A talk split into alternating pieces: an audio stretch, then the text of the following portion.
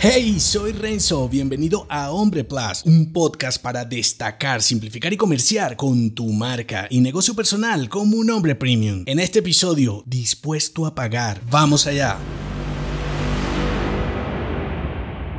La moneda más valiosa de un hombre se llama atención y cuando te regalas te devalúas. Si eres el primero que infravalora tus capacidades y lo que puedes hacer con tu tiempo, ¿qué harán los demás? Aunque no lo evalúes de este modo, la diferencia entre un idiota y un tipo brillante es su atención. El idiota presta atención a sandeces y el extraordinario a lo que le aporta valor. Entonces puede que ninguno tenga algo especial como una inteligencia excepcional algún talento oculto más allá de un mejor modo de aprovechar sus fortalezas. La realidad de los hombres contemporáneos es que siempre hay alguien mejor que nosotros en lo que sea, en lo que te imagines. Y si te centras en eso, tienes la partida perdida sin apenas comenzar a jugar. Por eso, y teniendo en cuenta que hacer algo inútil o algo que realmente valga la pena tiene un costo intrínseco a invertir, llámalo tiempo, dinero o el más apetecible, atención